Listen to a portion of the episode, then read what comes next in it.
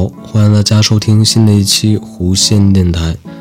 在好多期节目之前啊，我给大家推荐过一部日剧，名字叫做《小小杂货铺》，啊，有翻译成《糖果之家》，还有《鹰之屋》的，但其实都是一部剧。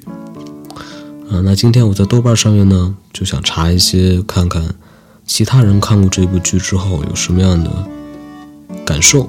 然后偶然间看到一篇文章，叫做《永远的鹰之屋》，作者呢是叫小曾佳，佳是伽溜溜的那个佳。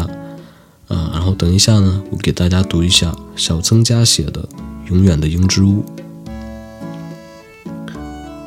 即便在以平淡著称的日剧里。这部剧也显得格外慢，民谣一般的音乐始终不许不急，演员几乎从来不大声说话。比起后半段，我更喜欢前半段，什么都不改变，剧情一点起伏都没也好，就连遇上天使这样超自然事件也不发生都好，就那样平平淡淡的活在一个时间。仿佛都停止的空间里，以为自己永远不会变老，以为大伙儿悠哉闲在的生活一定是有什么意义的，虽然都说不出来这意义是什么。这更像是猫的生活，太阳出来了就伸展身子享受阳光，倦了就小睡一会儿，到了吃饭的时间就去吃饭。这种生活。对我有一种说不出的魔力。看三丁目的夕阳的时候，也对龙之介开着破破烂烂的杂货店，挣扎着写小说的生活很向往。他的生活就像那家店一样破烂，但总觉得很温暖。从那个时候开始，也萌生了在一个小小的地方开一家书店的想法，最好是海边的小镇，养一只拉布拉多。傍晚，牵着他一起享受夕阳和海风。如果身边还能有老婆和孩子，那就更好不过了。读书过志的理想的下午的时候，也有这样的冲动。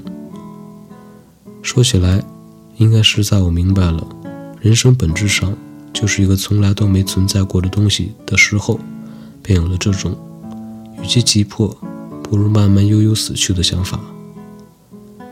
在那个晴朗的午后，太郎和三只终于想通了：非洲饥荒和中东战争和自己没有一点关系。就算可以理解，但因为太远了，也不可能感同身受。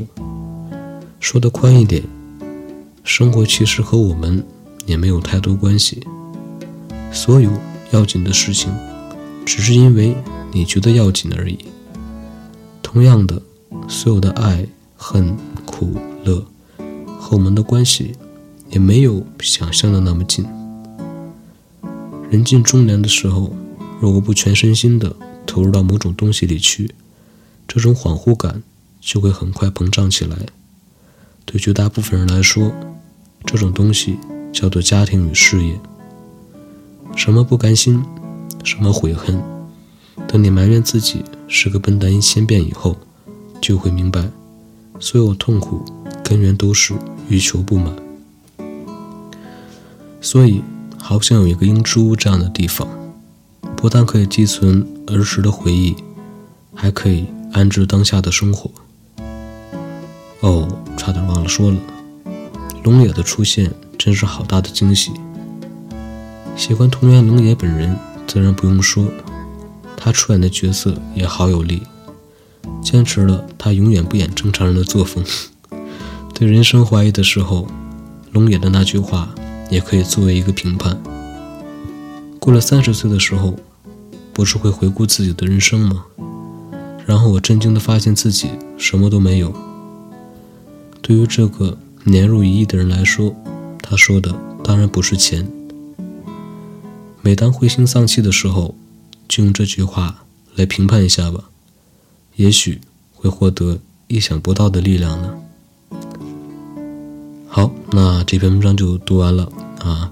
非常感谢小曾家，他写的这篇《永远的鹰之屋》写的非常的棒。看完之后，我也嗯，很喜欢。